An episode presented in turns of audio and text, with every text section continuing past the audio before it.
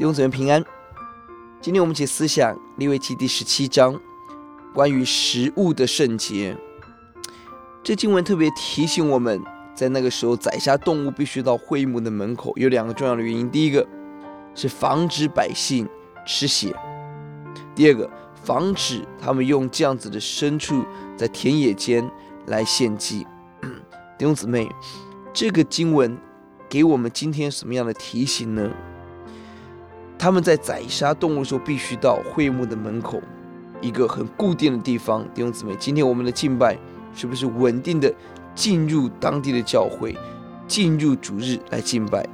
弟兄姊妹，千万不要随便的用周间的主日、野外的敬拜、个人的敬拜来取代神所设立一时一地稳定的敬拜。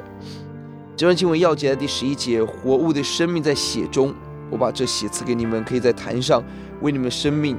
赎罪，以色列人被禁止吃血有两个重要的原因：第一个，人的生命在血中，不吃血代表的是我们对神所创造这个生命的一个尊重；第二个，牲畜的血有一个重要的目的，就是献祭赎罪之用，不可以把这样子圣洁的血当做平常的来使用。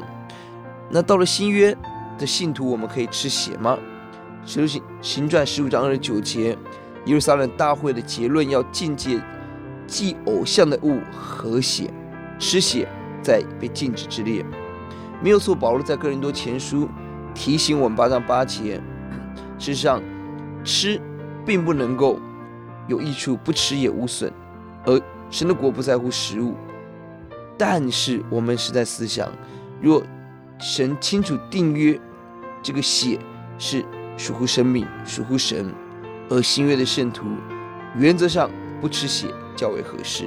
我们起来祷告，耶稣，我们感谢您，让我们学习那个按着神的法则来敬拜，按着神的法则来定定我们生活的标准。